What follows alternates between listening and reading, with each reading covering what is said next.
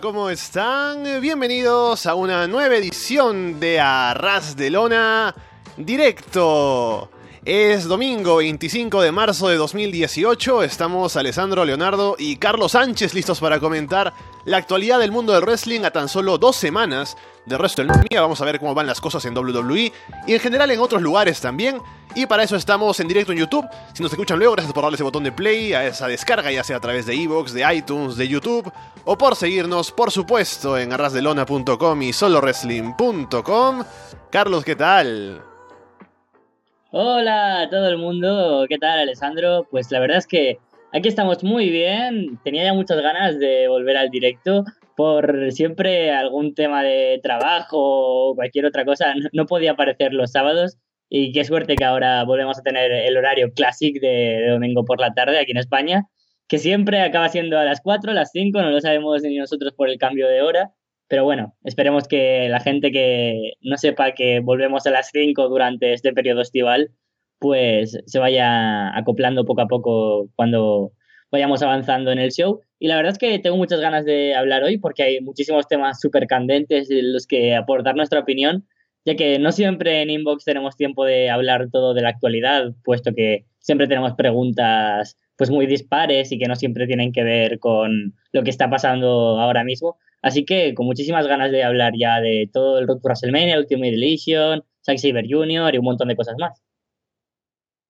Les recuerdo que estamos todos los domingos en directo a las 10 de la mañana en Perú, 11 en Venezuela, 12 del mediodía en Uruguay y ahora a las 5 de la tarde en España, que estábamos coordinando ahora con Carlos la hora y casi se nos pasa. Y como estamos en directo, pueden llamarnos, estamos en Skype, busquen el usuario Arras de Lona, déjenos un mensaje y pueden entrar aquí a conversar con nosotros sobre lo que ustedes quieran. Y les recuerdo que contamos con el auspicio de AliExpress, la tienda online. Vayan a aliexpress.com y si algo les llama la atención, si lo van a comprar, vayan por el link que tenemos en arrasdelona.com. Y te cuento, Carlos, que esta semana llegó un teléfono nuevo que compré en AliExpress, porque el anterior Oh. ya, pues, rest in peace. Y en este nuevo teléfono estoy jugando bastante el WWE Champions. Puedo decir que ya soy un poco adicto. Oh, ¿y qué tal está? Yo jugaría, a no ser porque nada más eh, me compré mi móvil nuevo, eh, ya no cabía el, el juego de, de lo mucho que pesa en el móvil. Entonces, no he tenido el gusto de probarlo. Está bueno, ¿eh? es como ah, estos juegos de juntar tres o cuatro cositas que son de lo mismo en una fila, ¿no? En todo un tablero Ajá. y se va vaciando, pero tienes ahí a los luchadores y ves los movimientos, ¿no? Y hay estrategias y todo, es interesante. Por eso, de los juegos que puedo jugar en mi teléfono, es el, el- el- al que más le doy. Yo estuve súper viciado en una época al WWE Supercar, eh, pero lo dejé también porque de nuevo acabó pesando 200.000 gigas y mi móvil no daba para tanto. Y ahora eh, me intenté bajar la última actualización para ver cómo estaban las cosas. Yo recuerdo que en aquel entonces, teniendo luchadores que a lo mejor tuvieran de overall más o menos en cada una de los stats 1000 o 2000, ya eran muy, muy buenas stats. Y ahora ya, a lo mejor ya van por 20.000 y es como, bueno, vale, llego igual un poco tarde. Les recuerdo, si no lo han visto, que ayer grabamos el show nostálgico de WrestleMania 25 con Walter, así que vayan a escucharlo si no lo han hecho todavía. Y les aviso que para la próxima semana es bastante probable que hagamos un nostálgico de WrestleMania 28, así que pueden ir viendo el show, sería el último nostálgico antes de que ya llegue pues WrestleMania, que está tan solo a dos semanas de distancia. Hablemos de lo que ha pasado esta semana, Carlos. Vamos con lo más importante directamente, que es el regreso de Daniel Bryan a ser un luchador activo en WWE luego de estar dos años fuera, retirado por el tema de la lesión, las conmociones cerebrales que se habían acumulado, y que pues WWE decidió que no estuviera más luchando. Ahora finalmente, en pleno Road to WrestleMania, ¿no? Eh, le dieron el alta médica, porque sí, así funcionan las cosas. Y estará seguramente luchando junto a Shane McMahon contra Kevin Owens y Sami Zayn. Vamos a hablar de lo que fue el segmento final de SmackDown. Pero lo primero, Carlos, yo te digo, yo escuché lo que estaban conversando ustedes en inbox con Capu, del regreso de Bryan y lo que puede ser ahora su buqueo. Yo veo ese segmento inicial de SmackDown, sale ahí Daniel Bryan con la gente que se vuelve loca, hace una gran promo de regreso, y todo el mundo está contento de verlo de vuelta. Y yo te digo, no sé si exagero, yo no lo, no lo hago exagerando, pero ya me corregirás si te parece. Yo lo veo ahí, haciendo la promo, pensando en lo gran luchador que es, viendo que la gente realmente lo, lo, quiere porque, no solo porque es carismático y todo, sino porque es un tipo agradable, ¿no? Es bastante sincero, a la gente le cae bien genuinamente. Y yo me pongo a pensar y digo, ¿no será posible que dentro de muy poco sea el tipo más popular de la empresa y sea, digamos, alguien que puede llegar a ser mucho más, o sea, de cara a los medios de comunicación incluso, o sea, yo me pongo a pensar que podría ser fácilmente la cara de WWE y ser alguien súper popular, pero la pregunta es si querrán darle ese papel. Primero por el tema de que nunca le han nunca lo han visto como el top por encima de gente como Roman Reigns, digamos, ¿no? Cuando estaba en activo. Y segundo porque ahora, como se dice, aún hay algunas dudas sobre su estado físico, habrá evaluaciones médicas después de cada uno de sus combates y posiblemente haya la mentalidad de que, uy, en cualquier momento se rompe. Mm, es otra muy buena pregunta. Y es que hay que ver todos los componentes ¿no? que, que rodean un poco a esta cuestión. Para empezar, hay que tirar un poco hacia el pasado, en la época en la que Daniel Bryan estaba luchando, en la época, pues, WrestleMania 30, como luchador totalmente activo, no tantas lesiones, porque si bien es cierto que luchó, por ejemplo, en WrestleMania 32, si no me equivoco, la última, o 31, pues ahí ya venía de una lesión muy larga, luego tuvo otra lesión. Entonces, época de WrestleMania 30, él ni siquiera iba a ser el main eventer del, evento, iba a tener una lucha bastante secundaria, que seguramente habría ido por una rivalidad totalmente distinta con la de Triple H, y ahora finalmente eh, tuvimos ese final tan épico que recordaremos siempre con la victoria en la triple amenaza con Batista y Randy Orton. Si en aquel momento, que ni siquiera tenían la visión ya de que Dean Ambrose, Seth Rollins y Roman Reigns iban a ser esos tres hombres que a lo mejor formarían los tres pilares de futuros luchadores, que serían eh, las caras de la compañía, o tampoco estaba ahí Styles, eh, Braun Strowman tampoco estaba, no estaba Nakamura, que ahora son posiblemente pues estos seis los, luchadores con más proyección a ser main eventers y los, las caras de la compañía. Si en aquel momento ya no tuvieron esa fe en Daniel Bryan cuando estaba sano, ya era muy popular. El Yes Movement ha sido una de las cosas que viviendo yo he sido más consciente de que el público estuviéramos metidos. El fenómeno del Yes fue masivo. ¿Por qué hacerlo ahora? El público seguramente ahora eh, le querrá más, seguramente, por el hecho de que mucha gente le ha echado de menos y ese factor nostalgia que se suma. Pero si ya tienes a todos esos luchadores que ya has creado, y que te ha costado mucho hacerlo, y algunos bastante sigue costando, como Roman Reigns, que el cual sigue siendo abucheado, ¿por qué hacerlo con Daniel Bryan? Yo opino como tú de que sería genial, ¿no? El tipo es ultra popular, es seguramente el mejor luchador en ring de la empresa, eh, su regreso va sin duda a despertar el afán de mucha gente a animarse a ver WWE, va a salir en las noticias, entrevistas por aquí, por allá, y seguramente buenas historias a partir del regreso de Bryan pero creo que una vez ya han creado todos los demás luchadores, vuelven a sumarse el factor miedo, el factor no es un tipo grande, el factor no es el tipo de luchador clave, ¿no? Que les gustaría tener como la cara de compañía. Yo creo que pasará un poco a ser igual eh, como la cara de la compañía dentro de los que luchan de vez en cuando, como John Cena, como Undertaker, como Triple H, pues ahora ver a Daniel Bryan en el ring será muy importante pero no será cabeza de cartel, por decirlo de alguna manera. Vamos a ver, porque al menos ahora en estos primeros meses, creo que vamos a estar en esa etapa de ah, el encanto del regreso, ¿no? Que también van a querer aprovecharlo porque va a estar ahí muy over. Más adelante ya se verá si es que quieren mantener esto de tenerlo ahí arriba todo el tiempo.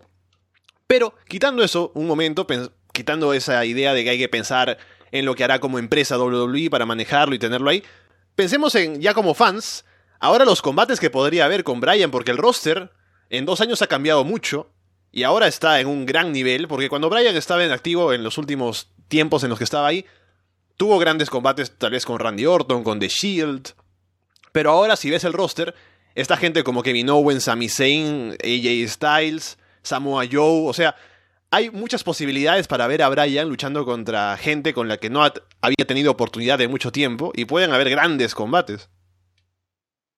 Sí, además, toda esta generación que, se ha creado en las independientes a partir de que Brian se uniera a WWE, es decir, los Roderick Strong, Adam Cole, eh, Andrade Almas, Aleister Black, todos estos luchadores que no solo parte de NXT, sino también del roster principal ya como, yo sé, Samoa Joe, que tú has dicho, Bobby Roode, todos estos luchadores ni siquiera han tenido una presencia a la vez en el roster, a la vez con Brian, y es alucinante, sí, ver cómo ha cambiado el, roster.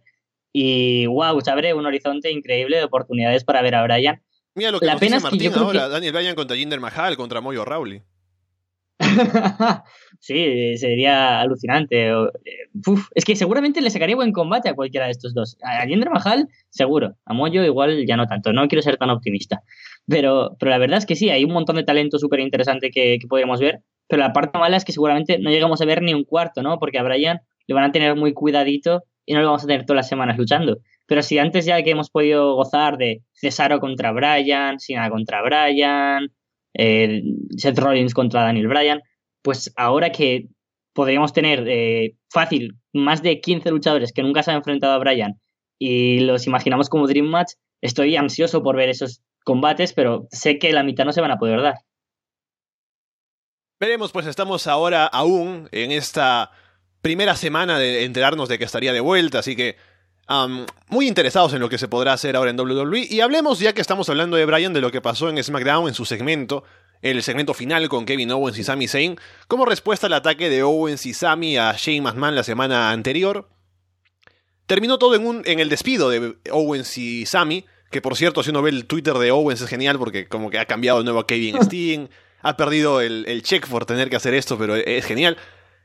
Han invadido ahora último este fin de semana un house show. Y el tema es que cuando Brian los despide, pues ellos se molestan, lo atacan. Hay un momento de Brian respondiendo que es genial porque la nostalgia ahí está a flor de piel. Pero finalmente lo, lo golpean, lo dejan malherido. Y tendremos que esperar pues a que sea el regreso en venganza de Brian y Shane juntos para luchar contra Sammy y Owen seguramente en WrestleMania. En este segmento tenemos claro que Daniel Bryan tenía la alta médica desde hace bastante, pero lo tenían guardado en el momento en el que le hace un powerbomb en el ringside, que es uno de los spots seguramente más peligrosos que puede tener todo el roster de WWE. Se lo hace a Daniel Bryan y digo, madre mía, es que un centímetro mal en ese spot y, te mueres. Y más Daniel Bryan y dije, Dios, están, están loquísimos. Pero genial segmento porque, para empezar, refuerza mucho el papel Hill de Kevin Owens y Sami Zayn en esta rivalidad, ya que son dos luchadores queridos por los fans más hardcore debido a su gran calidad, ¿no? Tanto en ring como en personaje. Pero muy bien elegidos los rivales con Daniel Bryan, muy bien lo que han hecho. Eh, estas storylines de que están despedidos que siempre se ven como muy falsas y que me gusta mucho que rompan la cuarta pared, como dijo Daniel Bryan. Incluso yo he sido despedido dos veces, he vuelto dos veces y no ha pasado nada, así que por un tiempo que estéis fuera no va a pasar absolutamente nada. Genial como luego este Brawl que acaba con, básicamente, con Daniel Bryan casi muerto otra vez. Me pareció ideal, tengo ganas de, ver cómo continúa esta rivalidad, pero de toda la parte de SmackDown es la rivalidad que sin duda está llevándose todos los por mi parte y seguramente por el, resto de la gente, puesto que está muy bien trabajada, está muy bien marcado cada personaje y veremos qué pasa en la próxima semana. Pero como tú dices, ya con Kevin Steen en Twitter, por ejemplo, eh, están currándosela mucho, no, no, se han quedado solo en la, superficie, han ido a lo que podría ser la rivalidad. Tenemos a Andrés en la llamada, hola. Hey, hola, ¿qué tal, Alessandro y Carlos? Un saludo. ¿Qué tal? ¿Cómo estás? Bien, bien, todo bien. Pues tengo dos preguntas. Una sobre Daniel Bryan. No sé si ya lo hablaron porque me desconecté un momento. Y es en qué, en qué, cuál sería su primera rivalidad después de, de volver. Hmm, no lo habíamos comentado, pero pensando, a ver, en el roster de SmackDown, y hay que pensar también, porque ahora que, lo, que, que me viene a la mente esto, ¿cuándo será el shake-up, no? Porque se supone que sería luego de WrestleMania, así que para que cambien un poco las cosas, pero me imagino que como en WrestleMania hay varios combates importantes, pasará un mes, tal vez, ¿no? Para que haya revanchas en Backlash y luego ya habrá cambio, es lo que me imagino. Pero a ver, viendo el roster de SmackDown ahora tal como está, pensando en que AJ y Nakamura luchan en WrestleMania y posiblemente Nakamura gane, no sé si sería muy pronto ir con Bryan contra Nakamura, porque Bryan acaba de volver, ¿no? Y sería demasiado rápido, pero eso va a pasar eventualmente, creo yo. Mientras tanto, Mm, tal vez sería bueno quitar a Shane de, en, medio y que vaya Brian directamente contra Owens, ¿no? Para hacer un combate más en Backlash, tal vez. O en el resto del roster, ¿qué más hay? Tal vez contra Randy Orton, que campeón en Estados Unidos, pero hay muchas posibilidades. Es más, todavía es, hay muchas más porque luego de WrestleMania como que se reinicia todo porque acaba como que la temporada, ¿no? Y todas las rivalidades. Y se puede abrir todo el campo para que uno quiera hacer lo que, lo que mejor se le ocurra, ¿no?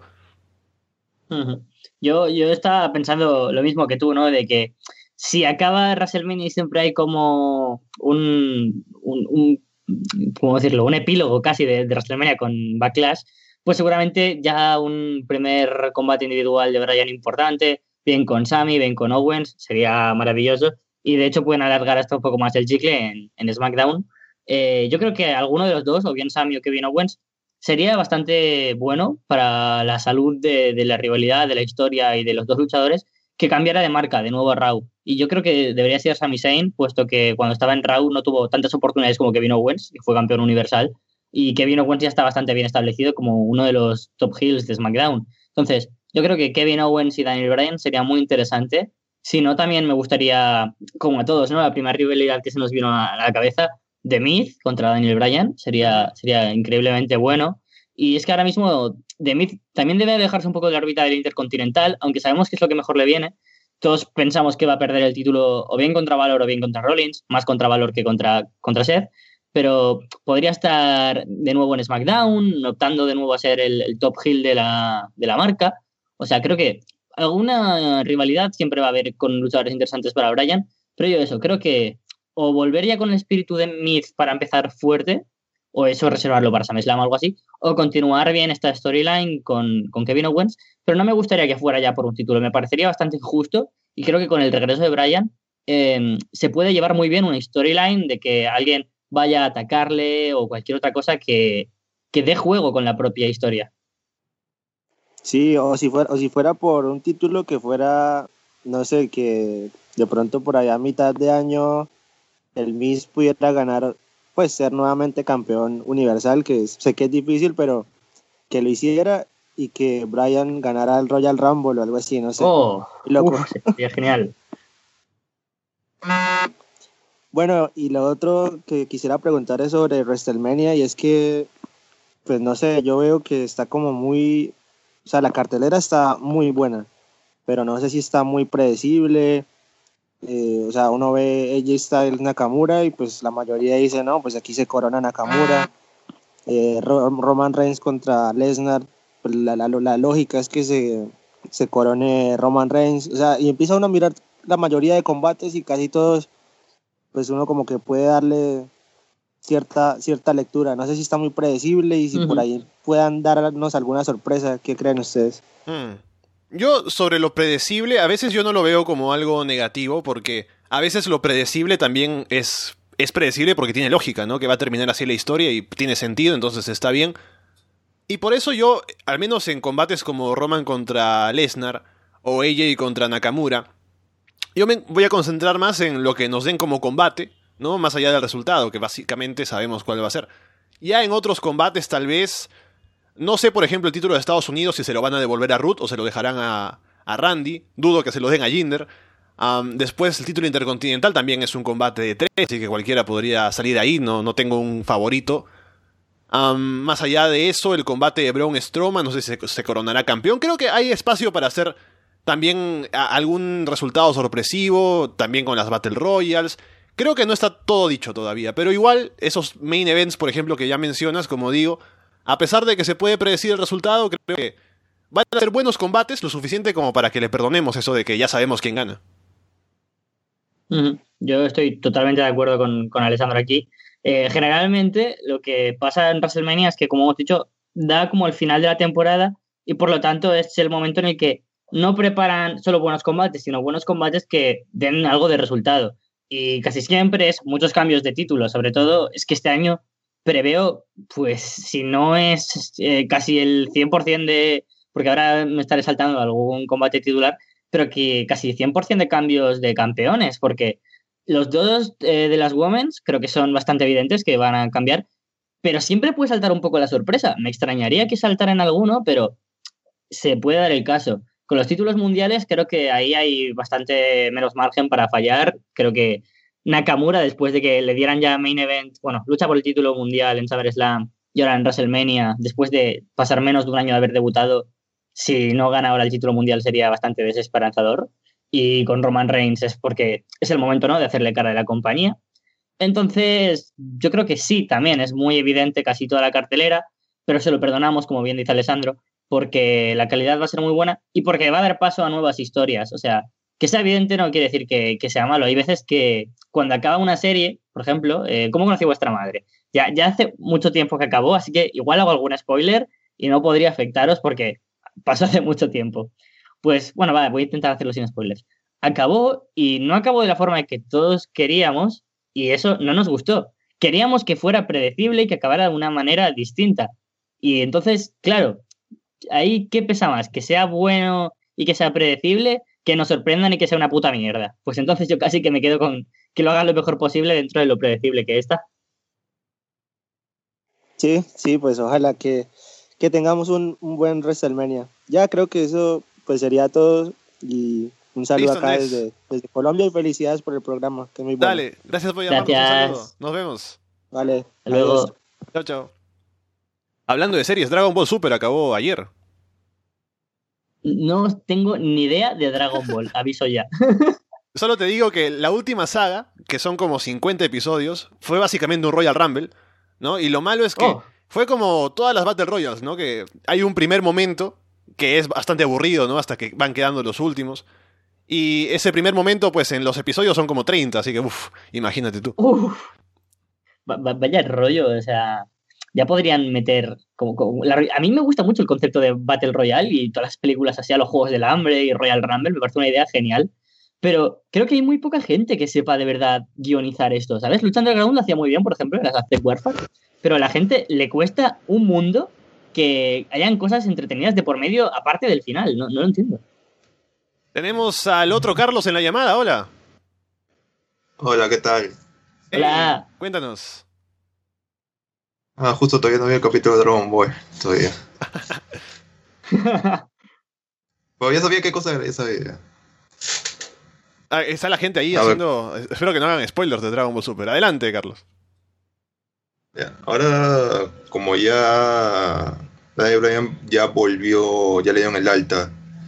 ¿Ustedes creen que, creen que pueda ser un candidato firme para el próximo Royal Rumble? Hmm. Habría que ver porque siempre para cada Royal Rumble es muy temprano para hablarlo porque va a depender de quién es el campeón, ¿no? Cómo llegan las historias, si Brian está metido en algo más o hay algo más para él. Así que yo creo que va a depender. Ah, más bien para el Royal Rumble, ese, el Greatest Royal Rumble creo que se va a hacer en, en no sé dónde. Posiblemente sí lo sea. Pero yo creo que como falta tanto, ya habrá que ver en su momento si es que si es que sería el ganador, ¿no? Que la gente quiere verlo ya. Hubo dos años en que se, se, molestó todo el mundo porque no ganó. Así que tal vez llegará su momento. Hace como 50 luchadores. Mm. Yo creo que ese Royal Rumble, al ser más figurativo que un Royal Rumble de verdad, eh, debería ganarle a alguien por justicia histórica, ¿sabes? O sea, no creo que haya, o por lo menos no se ha anunciado nada de que haya un premio para el ganador, o sea, ser main eventer de SummerSlam o algo así, que podrían hacerlo, o cualquier rollo, tipo alguna opción a un, combate titular. Eh, si no es así, creo que debería ganarlo, por ejemplo, Chris Jericho, que es un luchador al que ya no veo ganando un Royal Rumble al uso, pero que debería, eh, por justicia divina, casi ganar uno, o, o, Kane, o algún luchador así. Y Daniel Bryan podría también entrar en este, en este hueco, ¿no? Porque eh, el Royal Rumble eh, a veces sirve como dos caminos, ¿no? El de crear una estrella que llega a WrestleMania como aspirante o el de un luchador que ha tenido un gran año y va a ser el, aspirante que vaya a ganar el título directamente. Eso estaría bien, pero creo que con todas las posibilidades que da Bryan y que da el Royal Rumble, Bryan es un luchador que no necesita del Rumble ahora mismo para ser aspirante al título mundial y el Rumble le puede beneficiar a otros luchadores como es Nakamura. Entonces, si fuera el Greatest Royal Rumble sí que lo vería bien, pero aún queda mucho año y a lo mejor en diciembre digo, oh, Brian es un firme candidato a ganar el Rumble, pero ahora lo veo bastante descartado. Mm, ahorita con lo de Brian, yo veo como que si se da un Survivor Series, yo lo veo que eh, luchando contra el Miz para que hicieran una vez ese feudo de, de dos años. Sí, yo creo que lo van a hacer en algún momento porque eh, cuando se estaba haciendo en SmackDown, en Talking Smack, era genial. O sea, era, era algo que decías, quiero ver a Brian matando a este tipo, ¿no? Que le haga callar la boca de una vez. Y no se podía porque obviamente Brian no tenía el alta médica. Y ahora que sí se puede hacer, no sé cómo lo harán. Si alguien saltará de marca o no, o si simplemente habrá un combate así porque sí. Pero yo creo que lo van a hacer tarde o temprano, porque es algo que, que se trabajó bien en su momento, había hype, y ahora que se puede hacer, ¿por qué no aprovecharlo?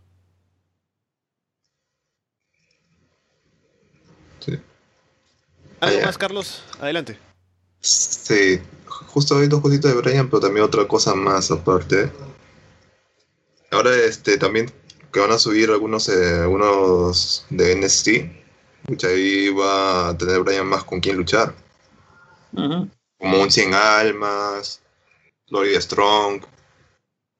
Sí, es, es como decía antes, ¿no? Con, el con la cantidad de talento que ha llegado a WWE, las posibilidades para Brian son geniales. O sea, uno se pone a pensar en, más allá del roster principal, ¿no? Que no hemos mencionado ni siquiera a, a, no sé, a, a- al nuevo, porque Seth Rollins ha mejorado en el tiempo que ha pasado, ¿no? Y, y gente que ha mejorado así.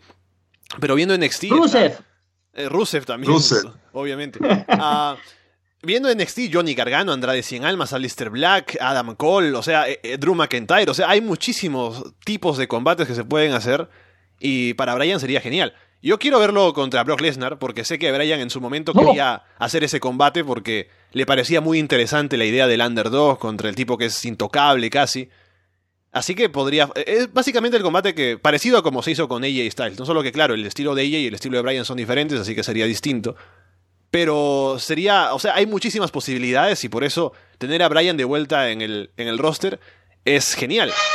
Porque estamos hablando de un tipo Mm. que cuando se había retirado, ya decíamos que es Hall of Famer, ¿no? Revisando su carrera, decíamos el tipo ha hecho todo. O sea, es, es uno de los mejores de la historia y ahora está de vuelta. Mm. Es que es lo que tú dices, ¿no? No solo la gente de NXT, es toda la gente que hay en el roster y que no estaba hace tres años, que ha cambiado muchísimo. O sea, Finn Balor, Samoa Joe, AJ Styles, Nakamura, Rusev, toda esta gente no estaba. Y ahora eh, está ahí Kevin Owens, Sami Zayn. Y Uf, podrían dar combates Espera que, grandiosos. espera que te corte, Carlos, que me han recordado aquí. Daniel Bryan contra Otis Dosovich. Oh, madre mía. Tú tocándote dos horas con ese combate. y sin parar. Oh, es que el, el que me ha gustado también mucho, Braun Strowman contra Daniel Bryan. Ese sí que es la historia de Underdog que quiero comprar yo. Ahora nunca los dos han chocado. Ni siquiera en la época de la costa de Wyatt Family. Claro, porque Pues, aún no ajá. estaba Brown. No. Dime, Me gustaría ¿algo ver también un- Sí, dale, dale. Me gustaría ver un duelo de underdogs. De Brian contra Gargano. También sería, sería interesante, ¿no? Por, por ver como el veterano contra el chico que está en ascenso. Sería. Hay muchas posibilidades. Mm, Además que por historia de Underdog son muy similares, ¿no? Y creo que, que son dos personalidades que, que son fácilmente complementarias, incluso como pareja, por ejemplo, y seguro que en ring darían combate técnico cinco estrellas de nuevo. Se recuerdo una cuando, cuando se enteraron todos los luchadores que colegieron en la alta médica, todos los tweets, eso, ¿no? Justo de Matt Hardy fue el que me, me dio risa, que dice, he volado a, a Bray y a cambio nos dieron el regreso de Brian. Y otra de Gable, eh, con Brian padre e hijo, vamos a hacer tag. Justo una última pregunta, justo el- con Matt Hardy. Ya que hicieron el Ultimate Edition y que como que fue dividido, como que hubo reacciones divididas, y pero al final como que funcionó. ¿Ustedes creen que habrían otra otra versión de eso, pero con el elenco de Raw, como hicieron el Total Nostrum Edition? Y a mí me gustaría, porque vamos a hablarlo ahora más a fondo con Carlos en un momento, todo lo que fue Ultimate Deletion, pero a mí me gustó, o sea, dentro de las limitaciones que hubo, ¿no? En comparación con tal vez eh, Final Deletion, si uno recuerda cómo fue, ¿no? Y que no fue tan bueno, pero igual me parece que estuvo bien hecho. Si ven que funciona, o sea, más allá de que haya funcionado, ¿no? Con la audiencia, con los tweets, si a Vince McMahon le ha gustado lo que ha visto, No veo por qué no puedan convencerlo de hacer algo a mayor escala más adelante. Es más, yo quisiera ver a Matt Hardy así como en, en Impact, ¿no? Que cuando después hizo, después de que hizo su Final Deletion, en los siguientes Impacts aún había segmentos pequeños de él en su casa haciendo tonterías, ¿no? Pero para continuar con este personaje, este tipo de producción, para que sepamos que eso es lo que él hace, ¿no? Y que sea lo que lo ponga over, que es así como funcionó en, en Impact. Por eso yo creo que sí se puede hacer. Solo dependerá de, pues, si el tipo que está a cargo de todo está convencido de que esto puede funcionar. Yo me sumo a, eso que tú has dicho y que quería comentar luego. Y es que ahora seguramente la clave para mantener fresco el, el- Broken, bueno, el, el Woken Universe es eh, seguir la misma dinámica, dinámica que hizo Impact Wrestling y es eh, no gastarlo demasiado en Raw, que tuve- tenga pequeños vídeos en el que siga maquinando su universo y que no tenga don- y rivalidades absurdas, combates donde pierda o gane solo porque tienen que tener a Matt Hardy activo. No, no, no, es un personaje muy fresco y que no requiere de eso y que si quieren hacer luego alguna historia como el Total No Stop Deletion, pues sí que es cierto que va a ser complicado puesto que hay muchas cosas, mucho talento, mucho que trabajar con los luchadores de Raw o SmackDown en, en WWE y no se pueden permitir algo tan grande, pero quizás para un pay-per-view o para un segmento un poco más grande, especial, sí que lo, lo vería bastante loable. Creo que lo veía también como, como un pay-per-view. O sea, todos los eh, yendo, todos los seres yendo a la casa de Matt gusta Royal que- Rumble Woken. Eh, se veía bien gracioso donde está el señor Benjamin con una pala y aparece Cena. Oh, Bonito crossover. Sí. Solo lo único que faltó de ese del Deletion que hubo eran las indirectas, como constantemente tenía le mandabas indirectas a WWE, pensé que a Matt Hardy iba a hacer indirectas a TNA. hablando de, de Dixie Carter, ¿no? ¿Qué, qué sería? Bueno, Carlos, un saludo, gracias por llamarnos. Ah, cuídense. Listo, nos vemos. Chao, chao. Vamos a ver, ¿alguien más quiere entrar aquí a la llamada? Daniel Bryan da para mucho. Sí, sí, sí, y también es semana de Ultimate Deletion, así que imagínate todo lo que hay que conversar ahora. Vamos a ver si entra. Aquí está Roberto en la línea, hola. Hola, Hey, ¿qué tal? Hola. hola, hola. Este, Espera, una antes de que pregunta. empieces, quiero, quiero aquí decir que sin sonido de fondo, ¿qué ha pasado? Ah, cambié el móvil igual que tú, Alessandro, igual ah, que mira. tú. Ah, mira. Cambié el bien. móvil. Y justamente, ¿no? He probado el micrófono la semana pasada y sí, no hay sonido, no hay ecualización. La ecualización es mucho mejor que antes y me encanta. Qué a gusto, qué a gusto. Sí. Ah, quería, quería preguntarles algo sobre Daniel Bryan justamente. Y el re- es que su regreso me ha recordado bastante, sí, olvidándonos de lo de NWO, al regreso de Shawn Michaels en 2002, que cuando vuelve, ¿no? Y regresa como el luchador que estuvo retirado cuatro años y ahora está, digamos, para reju- rejuvenecerse prácticamente. Y si lo pensamos en esos años que estuvo, de 2002 a 2010, que fueron ocho años, si no estoy mal, solo ganó un título mundial que fue justamente cuando volvió a ganar la primera Elimination Chamber. Pero después estuvo en los main events con muchas rivalidades, estuvo inclusive en el main event de WrestleMania 23, todo, pero sin ganar un título. O sea, yo creo que eso es lo que va a hacer Dani, va a ir ahí con Daniel Bryan, que va a mantenerlo ahí en los main events, luchando con gente importante, pero no ganando porque ya, digamos, no le hace falta. Sí, mira, justamente cuando estaba hablando hace un momento de eh, Bryan como el veterano que regresa, ¿no? Me vino a la mente esa misma imagen, ¿no? De, de Shawn Michaels fuera y volviendo. Y es muy parecido. Y yo estoy de acuerdo en que, bueno, ya dependerá de las circunstancias, porque creo que el mismo Shawn era el que no quería ganar títulos porque tampoco quería estar todo el tiempo en carretera. Él tenía un, horario un poco más relajado que el resto de, de luchadores. Así que yo- creo que en el caso de Brian, como él no tiene pues ese misme, esa misma influencia en backstage que tenía Sean, dependerá de lo que quieran hacer con él, pero creo que tienen que igualmente estar conscientes de lo bueno que es y la, similitud está en eso, ¿no? En que cuando Shawn Michaels se tuvo que retirar en el 98, la gente, 90 y- 97, la gente ya decía que, o sea, por, por la carrera que había hecho, ya lo consideraba uno de los mejores de la historia porque era, era genial. Y sin embargo, eh, mucho más eh, en los años que estuvo todavía en WWE. Y por eso di- digo que el caso es similar porque Brian es lo mismo, ¿no? Cuando se fue, cuando tuvo que retirarse, ya la gente hablaba de él como una leyenda, el mejor luchador de los últimos 10 años tal vez, ¿no? Y ahora que ha vuelto, pues habrá que ver qué es lo que puede hacer.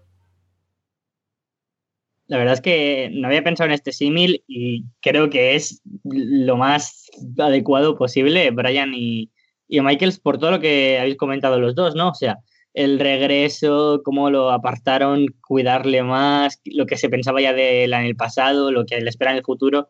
Creo que también sería justo eh, realizar las mismas acciones que se hizo con Michaels, cuidarle mucho, sobre todo en calendario, es que es lo que más me preocupa. Ya lo dije en Inbox, que no me gustaría verle luchando, por ejemplo, en todos SmackDown o en live shows, porque aunque sería una pena, ¿no? Para el público que asista a los live shows o a SmackDown, creo que siempre está mejor cuidarle como una estrella y además eh, todo lo que se deje, la, se deja a la imaginación, un poco como lo que pueda suceder, volver a ver a Brian, eh, es vender entradas. Entonces, habría que cuidarle en ese sentido. Pero, pero sí, me parece muy parecido al caso de, de Shawn Michaels y creo que sería lo más adecuado, como comentaba. No debería ir ya por títulos mundiales. También le pasó a Rudy Piper cuando volvió de la lesión, pero Rudy Piper nunca había sido luchador que hubiera ido especialmente a por títulos mundiales, pero que se mantuvo como una personalidad muy importante, como un luchador que, que por nombre ya merecía estar en main events, pero no hacía falta que fuera por un título porque el main event era él. Y eso es lo que debería pasar con Daniel Bryan. Y ahora que justo estaba hablando de Matt Hardy y cómo ha tenido este éxito de Ultimate Edition, con el, digamos, hype que puede venir Matt Hardy mañana en Raw, porque probablemente esté over por lo que vieron, más por la gente que lo ha visto en la arena, ¿cómo van a poder justificar que no va a estar en un combate importante en WrestleMania? Porque lo más probable es que Matt Hardy vaya a la batalla real de André el Gigante, ya que Jeff no creo que vaya a volver todavía y ya tenemos lo de Strowman, así que, ¿cómo no pones a Matt Hardy en un combate importante en WrestleMania después de esto? Yo creo que no es tan malo, porque para la cantidad de combates que hay en WrestleMania, inventarse uno más para poner a Matt Hardy, creo que. y hacerlo además cuando faltan solo dos semanas, creo que sería más daño que bien para, para Matt Hardy. Y es mejor tenerlo ahí un poco escondido hasta que haya algo grande igual para que vuelva a ser algo que sea impactante. Mientras tanto, no, no veo mal que esté en la Battle Royale porque puede estar ahí, hacer un par de gestos, ¿no? Quedar entre los últimos tal vez. Y si pierde, bueno, es una Battle Royale, no es tan importante. Y por eso yo pienso mm. que es mejor que lo mantengan todavía hasta que haya algo grande que hacer, no, no fuercen algo para, solo para tenerlo ahí, como ya dijo Carlos antes. Y además que cuando no tienes eh, algo que ofrecer importante para un luchador, qué mejor que aparentar que otra cosa que ofreces sea importante. El Andre Giant Battle Royale Memory Giant, no, siempre me equivoco al decirlo, pero bueno, la batalla real de WrestleMania.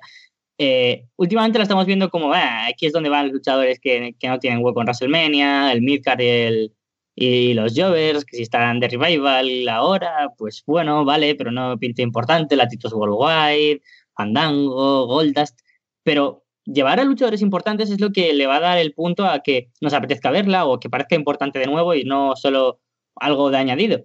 Es una buena idea meter ahí a Matt Hardy y dejarlo para el final, como comentaba Alessandro, porque para empezar, dejas a Matt Hardy en un buen lugar eliminando a otros tantos luchadores, quedando entre los cuatro mejores, que yo qué sé, pongamos que quedan eh, Big Cass regresando, Dolph Ziggler, eh, el propio Matt Hardy, se ven como luchadores que están en una posición importante y además eh, tienen posibilidades de ganar algo que pueden de nuevo crearlo como importante. Recuerdo en WrestleMania 30 cuando mm, Cesaro ganó la Battle Royale que todos dijimos, oh Dios, se viene el Megapush, campeón mundial. Y ese era el objetivo, ¿no? Ver al ganador como alguien que realmente marcara la diferencia. Así que si no puedes hacer directamente algo importante con Matt Hardy, hagamos que lo que haga sea lo importante. Y ahora que estaba pensando ayer sobre justamente lo que decían del combate por de pareja de Raw, yo no sé por qué se me ocurrió que quizá el compañero de Strowman podría ser Neville, no sé, o sea, es como que oh, te sacas mm. dos clavos de encima, ¿no? Neville fuera de la edición y Neville haciendo algo importante. Y además en teoría tiene un poco de sentido porque las últimas veces que Strowman y Neville interactuaron era justamente cuando mataban a Enzo y Strowman salía de la nada a golpearlo oh. y había miradas, ¿no? Como que, no sé, respeto, algo así. Así que, no sé, me imagino, no, no creo que pase, pero tendría sentido son el equipo odiamos a Enzo, ¿no? Sacan camisetas y todo y para, para que la gente se una. Pero yo creo que es una muy buena idea Es más, yo, yo creo que si no van a anunciar el- al compañero de, de Braun en estos dos últimos episodios de Raw, tendría que ser sorpresa. Porque si no va a ser, si va a ser, digamos, Elias, ¿para qué lo escondes hasta WrestleMania, no? Porque la gente va a esperar algo, Claro. Alguien que no está en el roster, algo especial, y es Elias, y bueno, no es que esté mal, pero es que si va a ser sorpresa, que sea algo más grande, ¿no? Y si es Neville, yo creo que encaja. Sí, yo, yo, apuraré luego un poco cuando hablemos de esto un poco más a fondo para dar mi, para mostrar mis cartas, ¿no? Que, que tengo bastantes ideas también. Pero decir que ahora mismo creo que ninguna me gusta más que la de Neville, me parece una idea genial. Es bastante evidente que si lo quieren guardar hasta WrestleMania es que no va a ser un luchador del roster y va a ser toda una sorpresa. Eh, pongamos Samoa Joe, pongamos Big Cass, pongamos Bray Wyatt volviendo a formar la Wyatt Family en su regreso, o el caso de Neville, que es un luchador al que ya había olvidado por completo, y quizás estén jugando esa misma, esa misma opción, la WWE, y ahora Roberto nos ha hecho la, la magia, el hibiri hibiri, y nos ha destapado este, esta llegada. Si es así, Roberto, yo te garantizo que un día puedes estar tú en inbox en vez de yo y contestar todo lo que quieras, porque ole tú, me parece una idea buenísima, la verdad. Gracias, lo tendré en cuenta. Y una última cosa antes de irme. El otro día estaba escuchando un Arras antiguo que era el Very Illegal de ECW. Y Oh. curiosamente, la canción de intro tiene una, un tema que podría encajar inclusive perfecto con Arras de Droga, que es Legalize de Bob Marley. Que no sé por qué.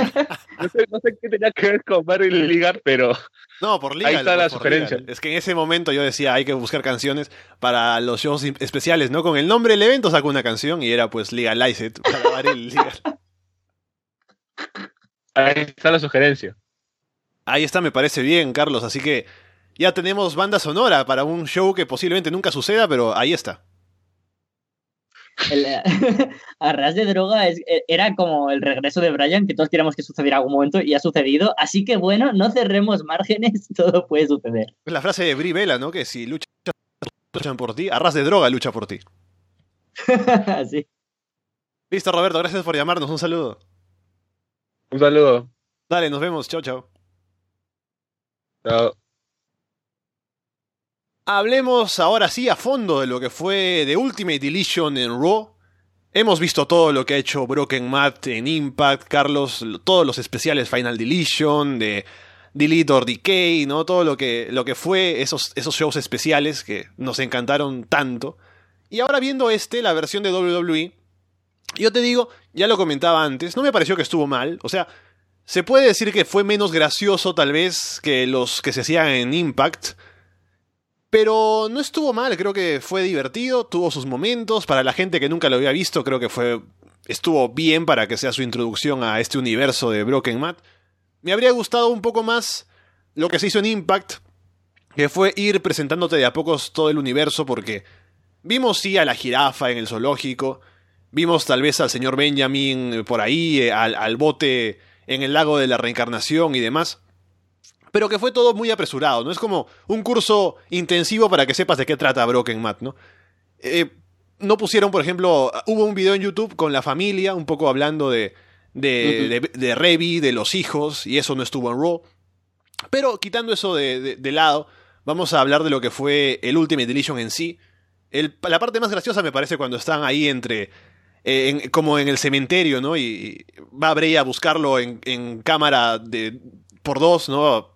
Caminando por ahí, golpeando con un palo las tumbas y Matt escapándose. Me pareció muy gracioso. Y finalmente aparece Jeff también. Envían a Bray al lado de la reencarnación. Y Matt gana el Ultimate Deletion.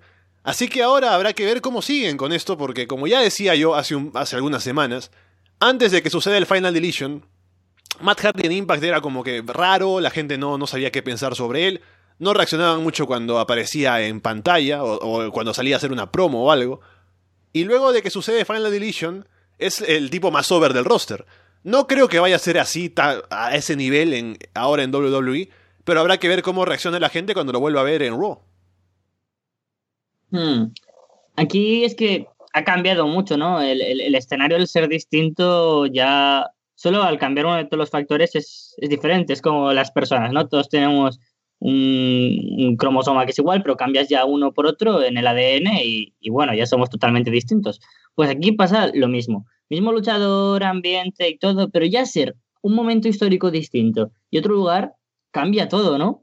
Eh, para empezar, yo, eh, la, gente se me echó encima cuando dije por Twitter que, que, no me había gustado demasiado, pero que lo podemos ver desde lado optimista. Me ha gustado poco. podemos verlo de, las dos maneras. Yo es que me esperaba algo más macabro, ya que habían dado luz verde, está Jeremy Boras por ahí, y que Matt Hardy va a producir el, el, Ultimate Deletion, pues me esperaba algo súper loco, todos los personajes de la familia que además ya estaban anunciados, habíamos visto los vídeos con, con Queen Rebecca, con Maxwell, con Wolfgang, con un poquito más de interacción de cada uno, pero como tú dices, era como que nos hicieron un curso rápido y es que eso está mal. Para empezar, eh, sí que es verdad que todo el mundo conoce eh, Walker Matt Hardy o Broken Matt porque fue un fenómeno tan viral que nadie se quedó lejos de conocerlo y en estos momentos, por todo lo que ha habido desde que el mismo apareció como Woken en Raw, todo el mundo ya sabía cuál era el, universo, ¿no? Por decirlo de alguna manera. Pero que nos expliquen por qué es así aquí. Quiero decir, esto lo he explicado muchas veces con este símil. Todos sabemos quién es Finn Balor, todos sabemos quiénes son Luke Gallows y Carl Anderson, pero a nadie nos explica por qué se juntan en Raw. Y eso, al público de a pie, por decirlo de alguna manera, pues se la suda completamente. Dirá, bueno, sí, buenos luchadores que se juntan aquí, que se caerán bien y por eso se juntan. Pues no, nos lo tienes que volver a explicar. Y, y claro, yo creo que habría que empezar con todo súper loco, apariciones eh, súper extrañas, que no tuviera todo el sentido que se perdía y era la magia de los segmentos de Broken dentro de, de TNA. Sin embargo, bueno, para ser un primer teaser, porque seguramente querrían arriesgar poco para ver cómo sale la primera vez. Si comparas el primer momento en el que aparte Matt Hardy con el último, pues claro, se volvió súper, súper descabellado. Así que voy a ser optimista y aunque me faltó pues alguna sátira como la que comentábamos, ¿no? A lo mejor una referencia a TNA, a alguna referencia a Husky Harris o algo más de humor o más fuegos artificiales. Por favor, quiero más fuegos artificiales. Eh, estoy contento porque haya funcionado. Lo que sí puedo criticar de la presentación del Ultimate Edition es el mensaje previo de Michael Cole, que es la voz de Vince McMahon, básicamente, ¿no? Diciendo, sí, ahora viene este segmento que es muy raro, que no sé qué, y me disculpo de antemano por lo que van a ver, o sea, en, cuando lo hicieron en Impact jamás se disculparon de nada, o sea, todo el mundo estaba totalmente a favor de lo que se iba a ver, todo lo trataban, a pesar de que era ridículo, lo trataban todos de manera seria, ¿no? Porque es, es Broken Mad, ¿qué va a pasar aquí? ¿Van a matar al hermano en, la casa, qué sé yo? Y hacerlo así te dice que aún no están del todo convencidos de lo que están presentando, pero esperemos que eso cambie. Claro, es que mm, eso no, está bien, porque si nunca hemos juzgado personajes ya locos de por sí, que si lo piensas no tienen sentido, como el enterrador, que es un hombre que, que es el hombre muerto, eh, la familia Wyatt, que están locos, el Easter Black, que es un satanista. ¿Por qué vamos a juzgar a Woken? de disculpar de, de, un tipo que va a la casa de otro y pelean ahí y claro. hay un lago. No te vas a disculpar de cuando Roman Reigns quiso matar a Braun Strowman con una ambulancia o cuando metieron a Braun en un eh, eh, claro. triturador de basura. O sea, WWE es ridícula a veces, pero esto, como viene de otro lado, dice, no, esto es demasiado. Ah, pero, pero muy mal. De hecho, lo, ridículo gusta. Es un humor absurdo que, está muy bien y que es que es lo que digo, ¿no? Es, siempre lo, que comentamos. A veces tan cordial para unas cosas y a veces no, tiene sentido y acaba siendo lo contrario, ¿no? A lo que muchas veces predican en la propia empresa. Pero bueno, habrá que quererla así. Vamos a ver qué más hubo en Raw. Tuvimos a Roman Reigns apareciendo ahí a pesar de que estaba suspendido interrumpiendo una promo de, de Kurt Angle para hablar un poco más de, Brock Lesnar y, y, eso. Lesnar salió. Primero salieron ahí a detenerlo, a esposarlo porque estaba incumpliendo la ley, qué sé yo. Roman sin mano se pelea con la gente y gana, por supuesto. Pero luego sale Brock Lesnar a golpearlo, lo deja lastimado y todo lo demás. Así que seguimos con esta historia de, de Lesnar pues siendo el heel, Roman siendo el babyface. Veremos si funciona. Esta semana Mm, hubo algo de aplausos con eh, la matanza de Brock a, Roman, pero bueno, habrá que ver cómo llegan a WrestleMania. Oh, pues a mí este segmento me encantó.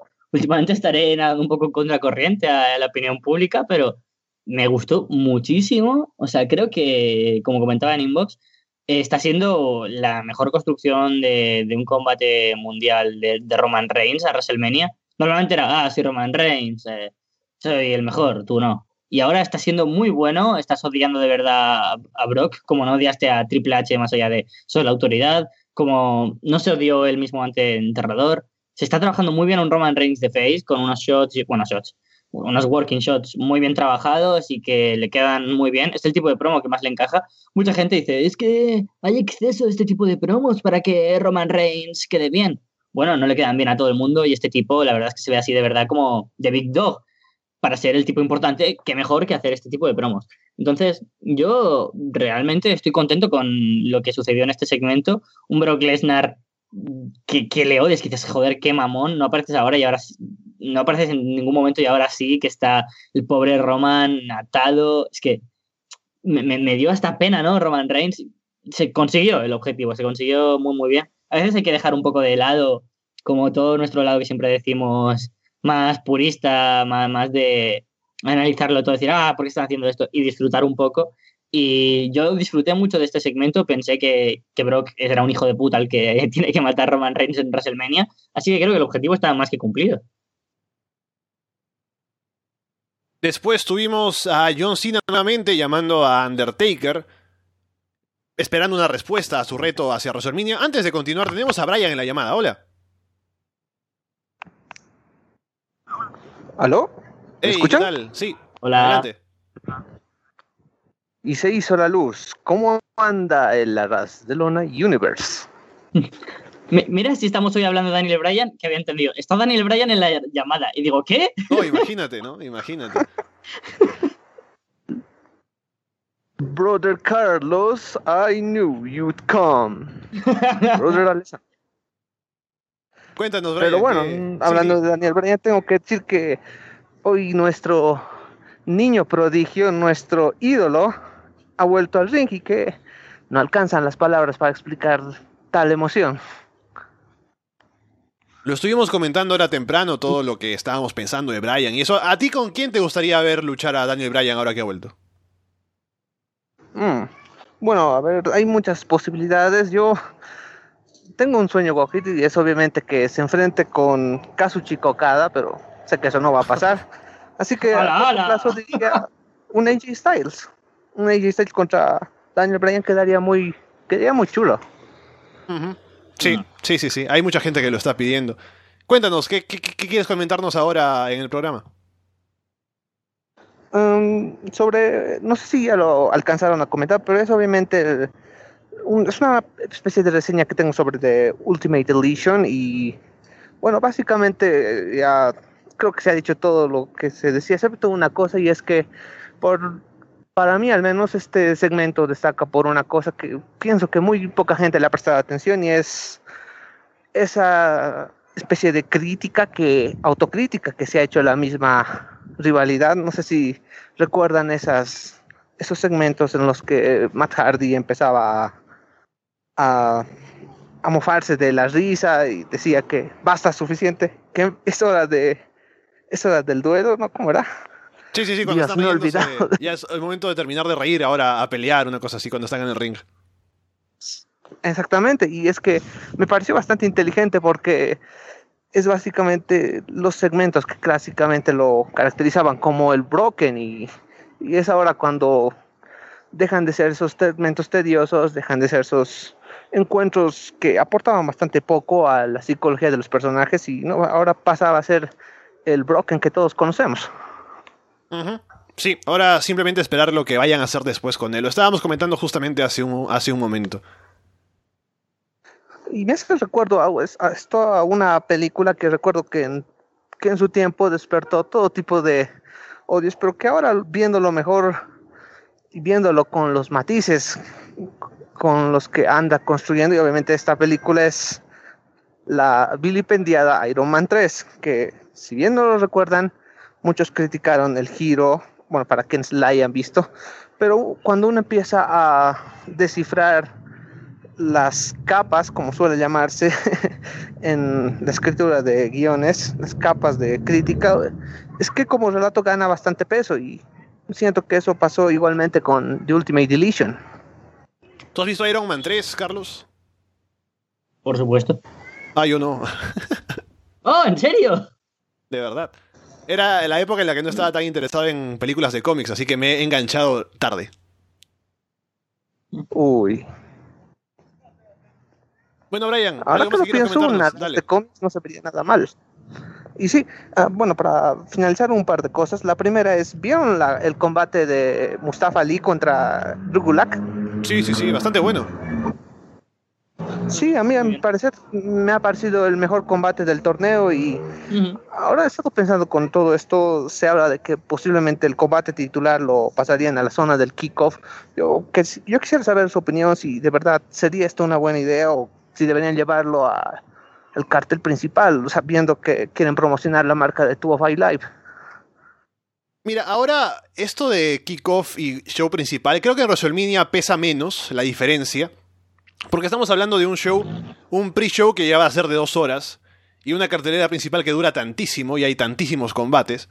Y como es más que nada, o sea, más que solo un evento, es como ya toda una jornada, todo un, un festival, si se quiere, ¿no? Desde tan temprano. Creo que todo aporta al show, a pesar de la posición en la que esté.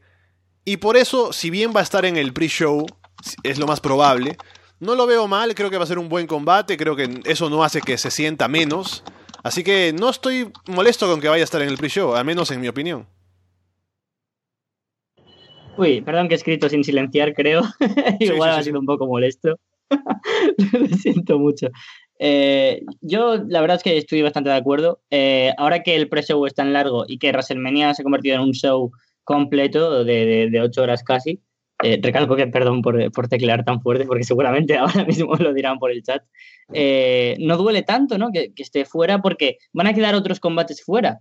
Quiero decir, si fuera un combate que, que no fuera importante, vale, pero es que seguramente quede, qué sé, el combate por el título femenino de SmackDown, alguna Battle Royale o, o algo así. Hay, hay muchísimo, muchísimo material, ¿no? Que, que tener durante todas las horas y ya básicamente lo de kickoff seguramente es por, por tempos, un poco de marketing, por el DVD y estas cosas. Así que no me molesta, pero estoy muy de acuerdo con que Mustafa Ali contra Drew Gulak seguramente sea el mejor combate del torneo.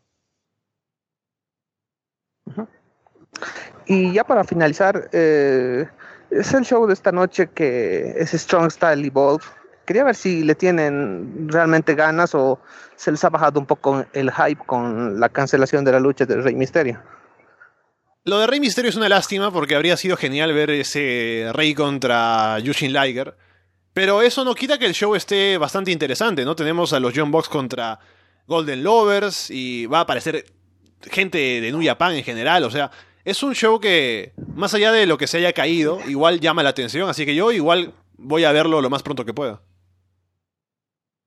A mí lo que más me gustó cuando estuvo New Japan en Estados Unidos fue la relación que cómo cambia el talento con el público, ¿no? Acostumbrados a, al público japonés que es tan, ya sabemos, ¿no? Silencioso y tan, tan típico de Japón, eh, como el público hardcore de Estados Unidos reaccionaba ahí con los cánticos y con todo, me, me fascinó. Y que no esté Rey Misterio es una pena, por lo que decíamos, ¿no? Es un combate casi histórico, que ahora Walter se dedica a copiar en el TEU, según nos va contando. qué poca imaginación, Walter, de verdad, qué poca imaginación. Pero la verdad es que Las fuerzas. Sí, sí.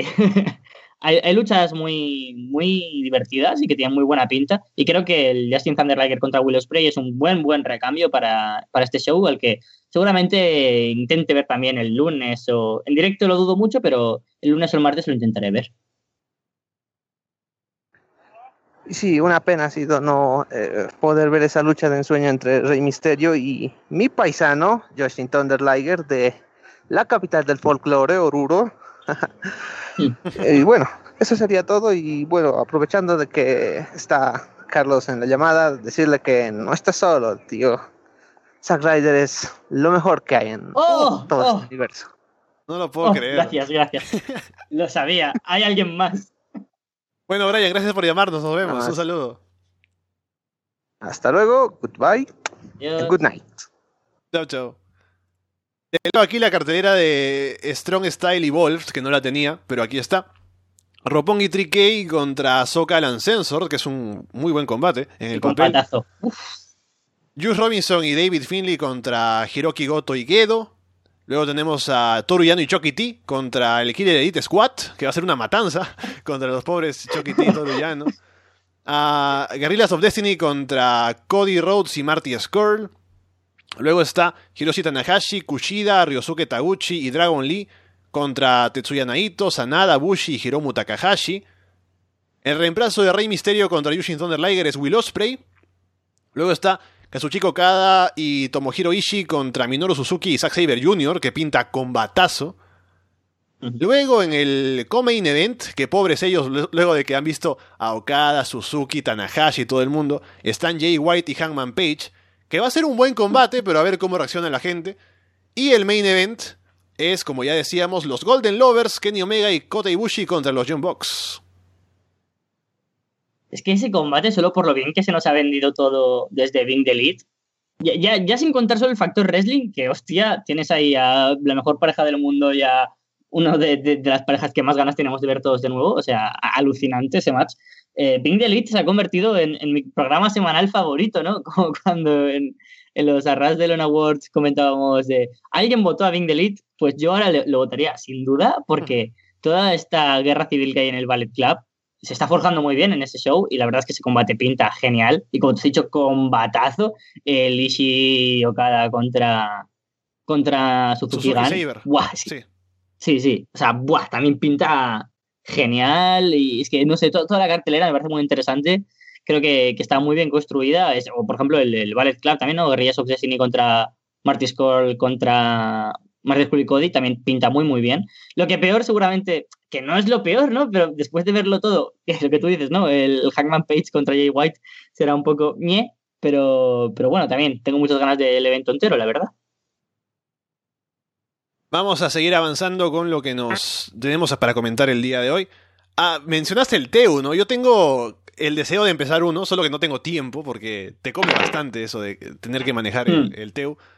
Pero tengo ahí mis databases y no sé si empezar en 1991 o en 2001. Uf, yo, yo te aconsejaría a lo mejor más en, en, en, 2001 porque a lo mejor en 1991 estás más a destiempo y, y, no te aclaras tanto con las cosas que quieres hacer. O yo, yo por lo menos eh, recuerdo empezar uno también por los 90 o así, porque quería hacer de Rudy Piper el dueño y señor del universo, y me salió como el ano, me salió fatal, fatal del todo, y yo es que soy un booker moderno al fin y al cabo. Estábamos hablando de John Cena, que salió a hablar sobre Undertaker, y quien responde es Kane, que lo ataca, y tenemos para el Raw de mañana, el gran combate, gran entre comillas, Kane contra John Cena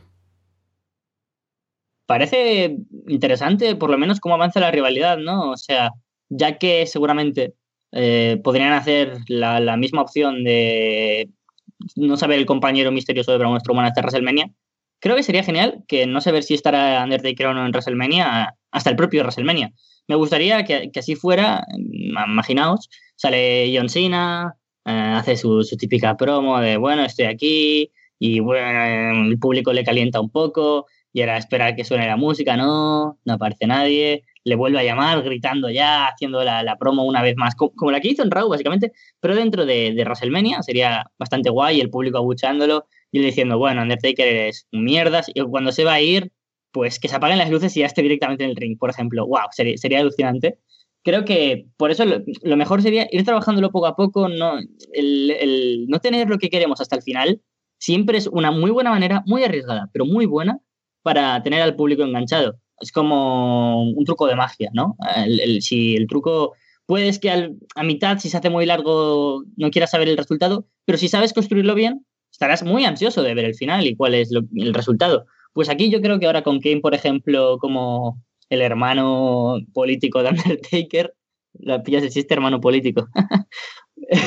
Perdón. Ay, qué malo, por Dios. Bueno, como el hermano de, de, Undertaker, pues me parece una buena idea, ¿no? Como para decirle John Cena, mandarle un mensaje claro a Taker. Así que poco a poco creo que se está construyendo bien y a ver cómo acaba todo esto, pero creo que es bastante obvio que el combate va a suceder. Uh -huh. Sí, sí, sí. Por el momento estamos quemando tiempo para que llegue Undertaker a hacer el, la señalación del cartel y se haga oficial. Pero sí está claro que va a pasar. Lo otro que ya es oficial también es Alexa Bliss contra Nia Jax por el título en WrestleMania. el combate era bastante evidente, ya se veía venir desde antes del reto de Asuka Charlotte. Y creo que es lo más justo también por historia, por rivalidad, porque Naya necesita ya el momentum para ceder un poco también el reinado de Alexa, una luchadora que, que aún ha sido campeona. Y como es Naya y que está bastante bien preparada y tener una luchadora totalmente distinta, ¿no? Seguramente eh, Alexa y Naya Jax sin ring no se parecen en nada, ni en actitud, ni en personaje. Entonces puede estar muy bien ese, esa deriva, más bien, de, de, giro de eh, campeona. Así que tengo muchas ganas de que suceda el combate por el resultado. Pero la rivalidad se está llevando bastante aburrida. No sé qué pinta Mickey James. En serio, es que Mickey James, la persona que, que, que más me sobra, más que Jinder Mahal, más que eh, cualquier otro luchador en cualquier rivalidad. Mickey James, no pintas nada, tío, es que, mm, Dios, me abruma que, que siga ahí. Encima me pone muy nervioso su actitud, sus, sus, caras, cuando es que es una puta exagerada, parece telenovelesca ya, no solo por lo tonto que es el asunto de que comentabais la semana pasada, eh, Fede y tú, ¿no? De que oh, un camarógrafo se dejó por casualidad todo ahí y, y, no tienen un show de tres horas guionizado, decir, bueno, pues aquí tendremos un combate. Bueno, no, pinchemos esta cámara al azar. me, reí muchísimo porque estaba pensando lo, lo, mismo cuando lo comentabais, pero es que Mickey James... ¿Qué pinta? De verdad, no ha aportado nada, pone unas caras horribles y es como, jaja, sí, es, es, la amiga tonta, me cae fatal. No, es, yo, es lo digo, que más de la... yo, yo, no estaba oh. viendo Raw completo porque iba adelantando lo que no me interesaba, ¿no? Pero llegué a ver en su momento a Mickey James que conversaba con Alexa, Alexa le, le, quería convencer de que esté a su lado y Mickey no le hacía ni caso. Y semanas después la veo muy amiga con ella, ¿no? Conversando de sus secretos en backstage. O sea, ¿qué, qué ha pasado con Mickey James? Eh, ¿Por qué vino el cambio? Yo creo que tampoco me he enterado. De repente, pues dijo, ah, sí, en el fondo yo regresé, ¿no? A WWE para ayudarte a ti contra Becky Lynch. Ah, bueno, seamos amigas, ¿no? Encima, Naya es una tonta. no, no, lo sé, tío, es que es muy absurdo. Ojalá se retire o algo, porque para el rank que ha hecho de regreso, es que no ha tenido na nada destacable, de verdad. Pasemos a hablar de SmackDown, aparte del regreso de Daniel Bryan, que es lo no, más importante. Que Brown. No, pero ya lo, ya lo comentamos, de que necesita, necesita oh, un compañero, pero... ¿no? Ya va, vamos a ver si lo anuncian en, en los Raws o no. O si es sorpresa hasta WrestleMania, pero no hay mucho más que decir. ¿O hay algo más que quieras decir, Carlos? Adelante, por favor. Sí, bien, gracias.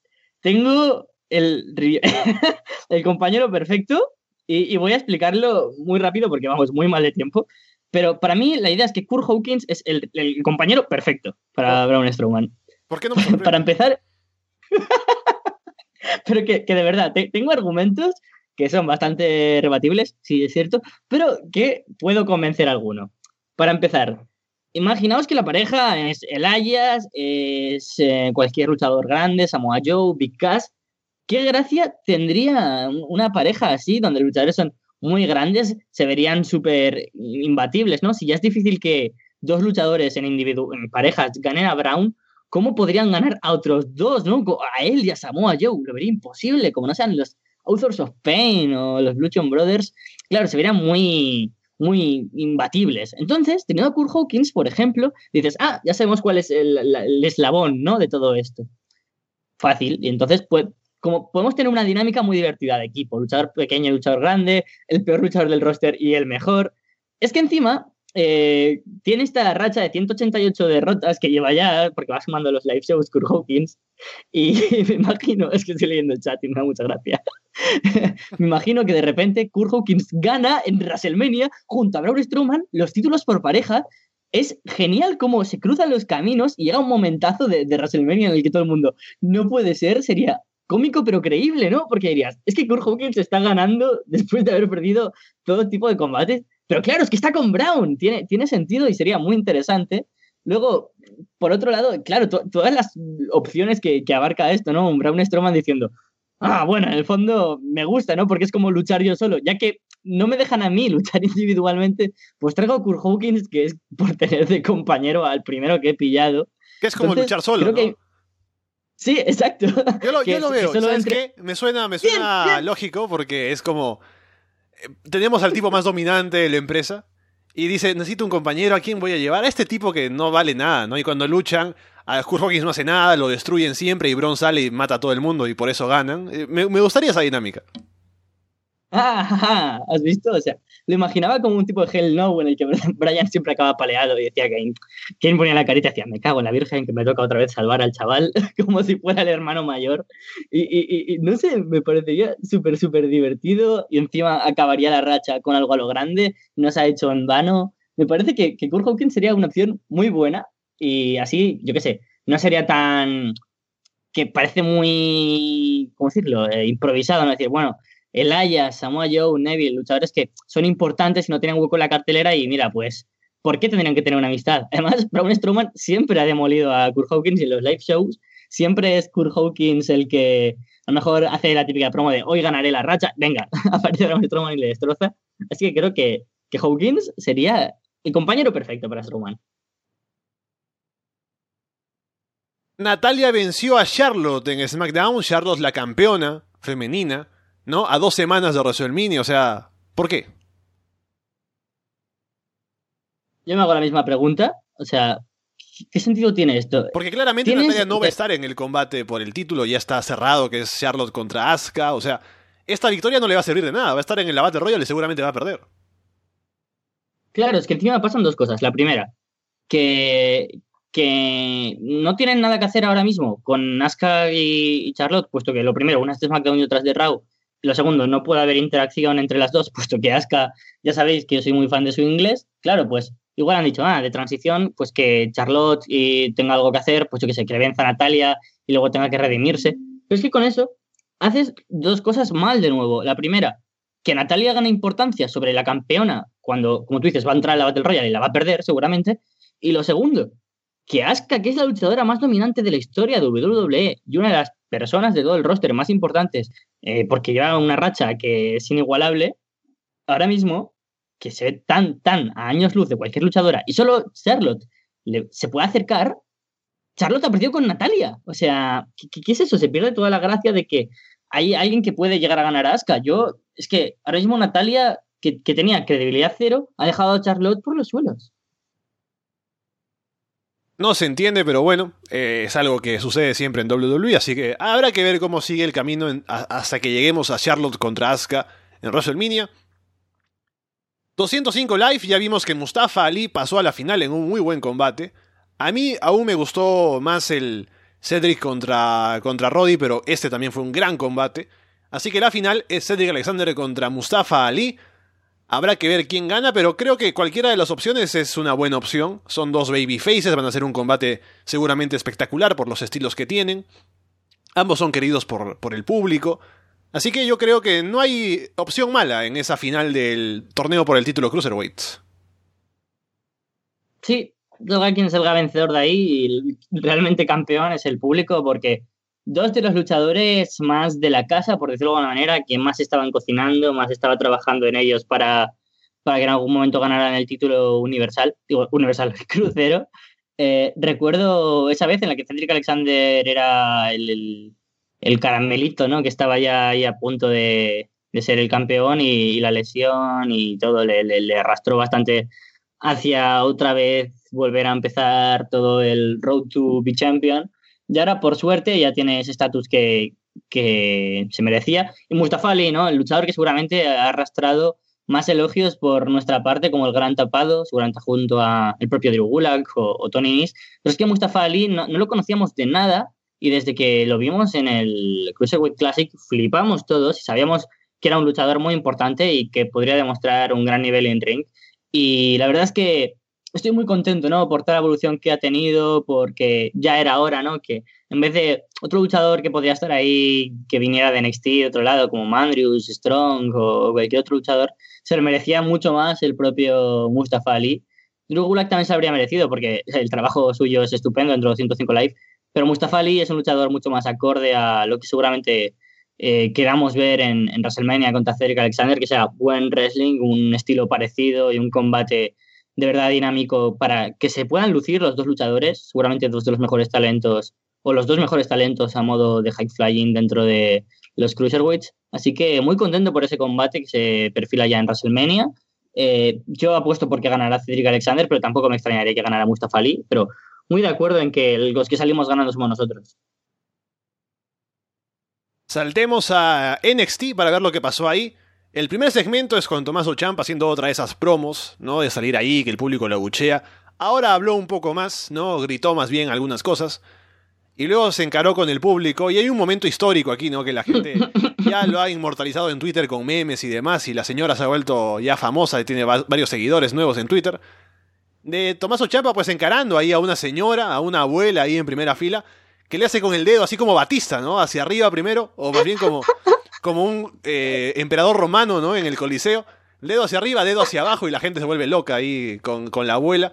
Champa camina un poco más, sale Gargano ahí entre el público que estaba disfrazado y lo ataca por un momento, se lo lleva a la seguridad y luego se anuncia oficialmente que será en Takeover New Orleans o New Orleans, creo que se pronuncia así. Tomaso Champa contra Johnny Gargano. Nunca había escuchado yo esa fonética para Nueva Orleans, qué raro suena. Eh, eh, segmento donde, bueno, la verdad es que era muy predecible que iba a aparecer Gargano en cuanto estaba por ahí rompiendo carteles, etcétera. Pero el momento de la abuela, magnífico. es que nada más lo dice, imprimir pantalla, Twitter, control V, enviar. Es que qué, bueno la, la señora ahí con, con, con, sus ovarios plantándole cara a Chiampa, que es un tipo que impone y que da verdadero miedo. O sea, genial. La abuela, buenísima. Podría ser la nueva manager en vez de Candice LeRae de, de Johnny Gargano. No me importaría. Estaría cumpliendo una buena función. Pero bueno, el combate que todos esperábamos era bastante obvio que la marcha de Gargano de NXT sería por esa razón. Como los despidos en Kayfabe, pues esta salida también se veía muy, muy obvia.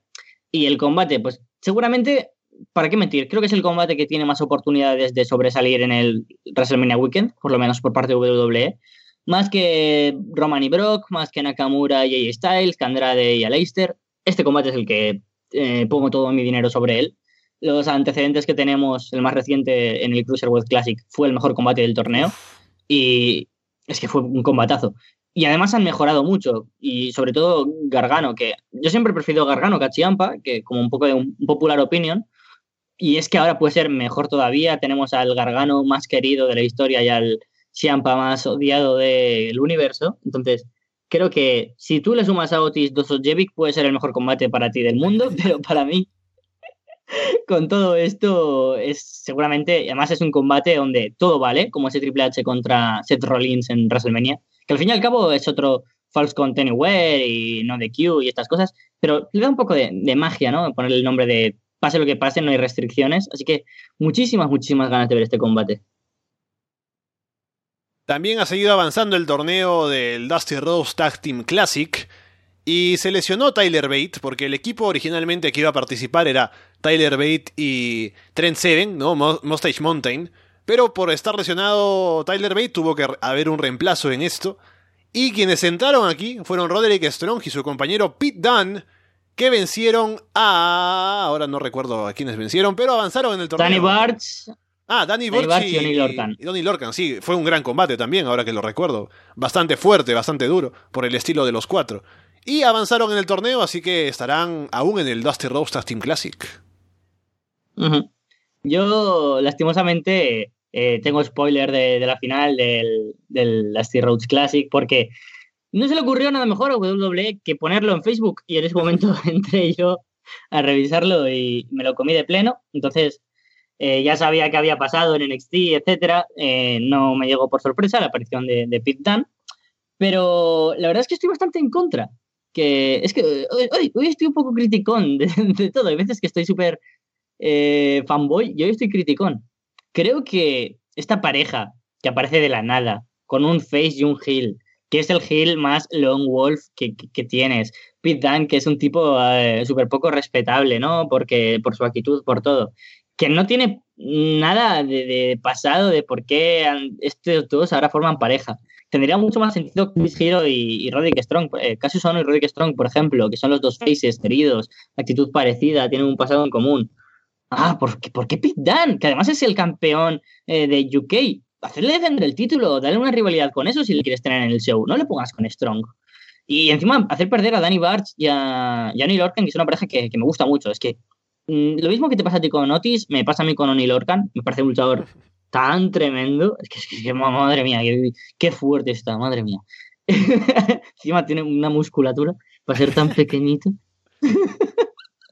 Y lo, Me- me mejor- gusta lo- mucho, lo que me gusta más del equipo es que salen haciendo el 1 y el 2, ¿no? Eh, Con el dedo El hacia dos, arriba. sí, Es maravilloso.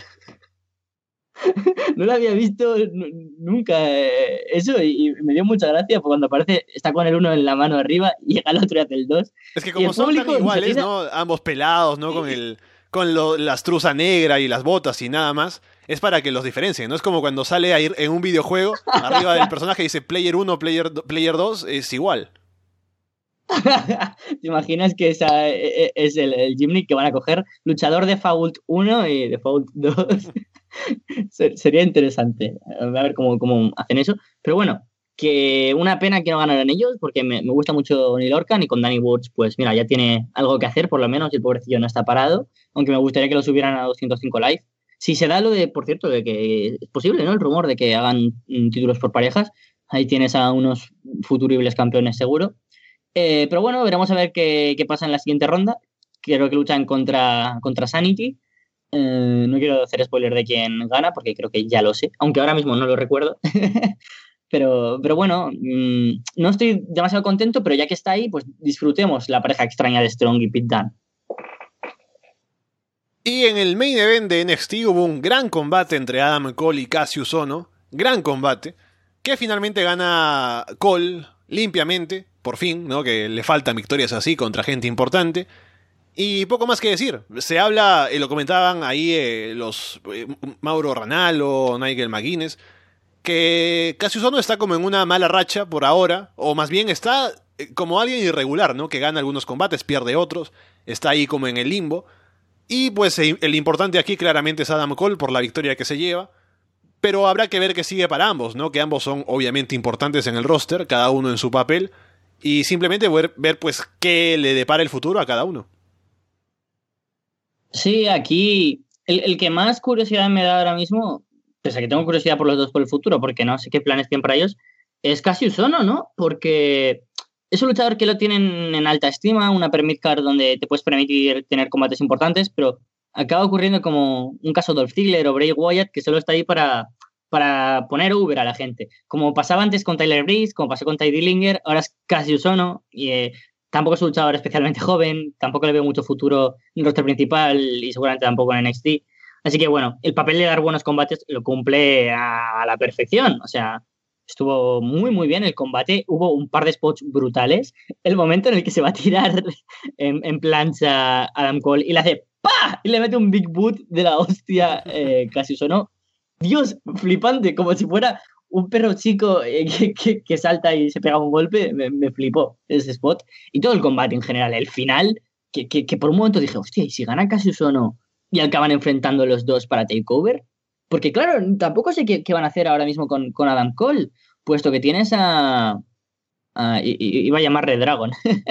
a Kyle O'Reilly y a, y a Bobby Fish como campeones por parejas. Tendrán que defender el, el- el- título por parejas, entonces no sé qué van a hacer con Adam Cole. Aunque no lo van a Fish estaba lesionado, me acuerdo. A lo mejor Adam Cole entra ahí. Oh, hostia, claro, claro, claro. Ah, pues ya, pues mira, pues ya va a estar muy bien solucionado. Es, es una buena manera, ¿no? Como, como hacen en New Day. Así que, pues entonces bastante bien. Ya no me preocupa tanto, eh, posición importante. Entonces, perfecto. Espero que, que, que tenga luego un run individual, porque Adam Cole me gusta muchísimo. Ya que creo que Aleister Black va a ganar el título en Nueva Orleans y Aleister Black eh, va a tener un reinado como face, aunque sea un luchador un poco twinner. Adam Cole podría ser de nuevo un buen retador, ya que además tiene un pasado en común. Yo te he escuchado esta semana, Carlos, hablando de Shinsuke Nakamura, Asuka, ¿no? Y el inglés. Pero esta semana en NXT, yo he visto a Andrade 100 Almas, ¿no? Haciendo una promo ahí, atacando a Raúl Mendoza que salía. Y yo te digo, yo domino, eh, obviamente, el español es mi lengua materna, domino el inglés a la perfección. Así que debería poder entender todo lo que dice Andrade 100 Almas, pero hay momentos en los que hay como un, espacio en el medio de ambos idiomas que a, veces ya ni, ni sé qué está diciendo Andrade 100 Almas, pero bueno, es el campeón de NXT, así que habrá que tolerarlo. Yo me reí mucho, tío. Es que siempre lo recuerdo. El momento en el que pasó la primera promo y tú y yo nos quedamos fascinados porque no entendíamos nada de lo que decía. Se, se sigue repitiendo. Y, sigo con la misma duda de, está Celina a tu puto lado, ¿por qué no habla ella? Que, que, quedas igual de, de, bien, o sea, quedas hasta mejor si no hablas, ¿no? Porque para hablar y quedar como un tonto, mejor quédate callado y aparenta ser inteligente. Entonces, oh, por lo menos dijo Son of a Beach a Leicester Black, que es, oh, oh, oh, te has venido arriba, amigo Andrade. La promo, pues una mierda, la verdad, para... Mira, acá, en el chat, K Omega, que por cierto es un gran nombre, dice que como es el centinela del espacio, pues habla otras lenguas que no conocemos. habla desde desde Marte y estas cosas. Y claro, igual estaba, yo lo que pensé es, igual está hablando en idioma satánico, porque Alistair Black al ser así, pues oh. igual está hablando en otro idioma para entenderlo y, le mola ahora ese rollo. O igual es que no se aclara con el idioma y se une al club de Nakamura y Asuka. Entre lo último para comentar, primero brevemente, Mark Henry entra al Hall of Fame de WWE Podemos decir que está ya retirado oficialmente, no se ha dicho nunca esto, pero con el tiempo que lleva fuera, la edad que tiene, ahora Hall of Famer, es lo más probable. Y bueno, un reconocimiento para Mark Henry, tantos años en la empresa. Tuvo una gran etapa como esta parte del, del, Hall of Pain, ¿no? Cuando fue campeón mundial y tuvo buenas rivalidades y todo, y ahora en el Hall of Fame. Yo lo primero que me pregunté es, ¿pero este luchador no dijo que aún le quedaba un poco de wrestling? Porque en ese caso, la primera persona que se me viene a la cabeza es Christian, ¿no? Que si el luchador no está retirado, ¿por qué no está en el Hall of Fame? Y pues me pasó algo parecido con Mark Henry, fue la primera duda que tuve. La verdad es que por mérito es uno de los luchadores del siglo XXI que más se merecen estar ahí. Desde sus inicios con la parte cómica o Sexual Chocolate y luego quedando como uno de los luchadores más dominantes de, todo el siglo XXI con el Hall of Pain o cuando estaba, eh, ¿cómo se llamaba? Latin, no, Nation, Nation of Domination. o sea, ha tenido siempre papeles muy distópicos, pero muy relevantes, donde siempre se le ha visto muy bien, luchador muy merecido. Su mejor momento es ese falso retiro con John Cena, cuando hace toda la promo y la gente compra por completo y le aplaude y corea su nombre y sale John Cena a reconocerlo y lo ataca, es maravilloso. Mm. Creo que, todos, eh, cuando alguien se va a retirar, o por lo menos me pasa a mí mucho, y no sé si a ti te pasará, piensan que se va a, revivir ese momento, ¿no? Eh, me acuerdo con Brian que, que pensé, Seguro que no, seguro que no, que, no se retira de verdad. me, pasa mucho. Yo me acuerdo, es el mayor cuando se iba a retirar Brian, que salió un meme en Twitter antes, horas antes del show, con el cuerpo de Mark Henry y la cara de Brian, ¿no? Para que haga el, el, swerve. es, que, es que fue uno, un que, que nos comimos todos. Lo, recuerdo también como algo fantástico, una rivalidad muy interesante. Yo sí me quedo con algo, es con una rivalidad, una de las que más me ha gustado a la vez de, Randy Orton contra Mark Henry en SmackDown por allí por 2011-2012 con el Hall of Pain. Se veía muy, muy dominante y luego con Big Show también, ese combate en Vengeance donde se carga en el ring. Fue una época en la que estaba totalmente adicto al wrestling de WWE y la disfruté mucho. Es que me alegro mucho. Creo que por mérito será uno de estos luchadores que se merecía estarlo por todo lo alto. Espero que tenga a lo mejor algún último combate, aunque ya sea outside the career, pero, pero estoy muy contento porque esté en el en el Hall of Fame. Y lo último, estamos ya muy mal de tiempo, pero vamos a comentarlo brevemente. Zack Saber Jr. es el ganador de la Nuya Pan Cup. Luchará contra Kazuchika Okada próximamente por el título IWGP Heavyweight. Y yo te digo, este torneo ha sido una clase maestra de cómo poner over a alguien mm. dentro del roster. Y ahora, con el gran trabajo que se ha hecho con Zack Saber Jr., venciendo por sumisión, luciendo impresionante en cada combate, aunque pierda ahora con Okada, creo que nadie le va a quitar lo over que está y ya está over para siempre en New Japan. Hmm. La verdad es que de Zack podría estar hablando, de mi otro Zack, ¿no? podría estar hablando como 50 horas y, no pasaría nada, pero como queda muy poco tiempo, eh, sí, reflejar lo que tú dices en, estas últimas palabras, ¿no? De que ha hecho un torneo tan maravilloso, he visto hoy la final que no lo había podido ver, que, es que puede perder con Okada y da igual. Vas a seguir pensando que está muy por encima del roster en cuanto a nivel de wrestling. Algo así como cuando Braun Strowman perdió contra Brock Lesnar, que decíamos, bueno, es que da igual, contra quien siga enfrentando ahora Braun Strowman le va a demoler. Zack Saber Jr. sobre el ring parece eh, casi un robot, alguien que está por encima de, los niveles que, que, puedes ver.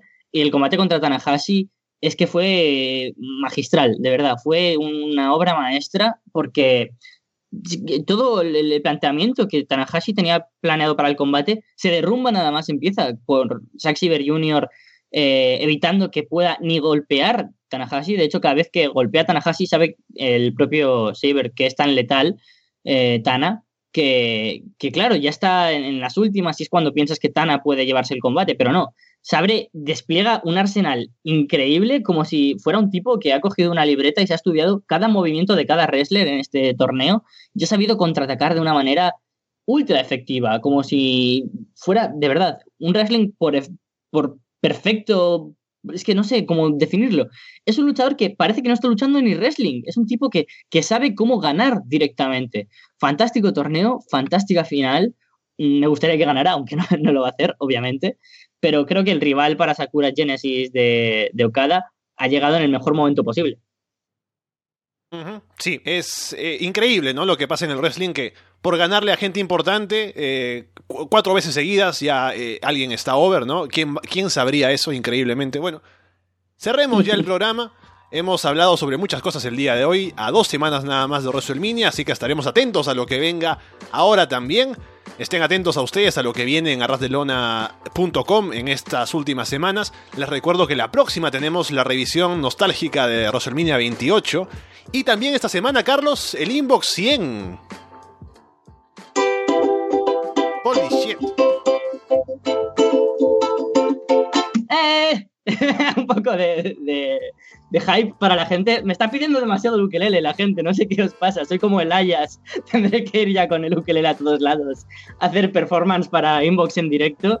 Eh, Dios mío, estoy muy entusiasmado. Llega el capítulo número 100. Estamos Capo y yo preparando un montón de cosas. Eh, como ya hemos hecho cosas bastante locas, como irnos a grabar a un estudio profesional, hacerlo en, mi casa con arras de copas, estamos pensando en qué hacer, pero momento, a modo de, teaser, aquí tenéis el ukelele, tenemos pensado hacer bastantes secciones, o sea, va a haber muchas cosas diferentes, ya sabéis entre otras que vamos a tener eh, ese pequeño análisis de The Room que, haré. Intentaré es que aún, no la he visto otra vez para volver a verla, pero intentaré hacer un símil con el wrestling y seguramente con Kurt Hawkins, porque ya que os he convencido a todos de que es el compañero perfecto para Brown, Kurt Hawkins va a ser mi alegoría para todo. Y es que este Road to WrestleMania está siendo increíble en Arras de Lona. Hemos tenido el regreso de Menap, hemos tenido ya dos, dos capítulos analizando WrestleMania antiguos y queda otro más. Inbox número 100. No os lo perdáis, estamos muy activos. Volverán pronto más cosas, así que seguro que por aquí o por allá todos nos vamos viendo. Con eso dicho, por ahora los dejamos de parte de Carlos Sánchez y Alessandro Leonardo. Muchas gracias y esperamos verlos pronto.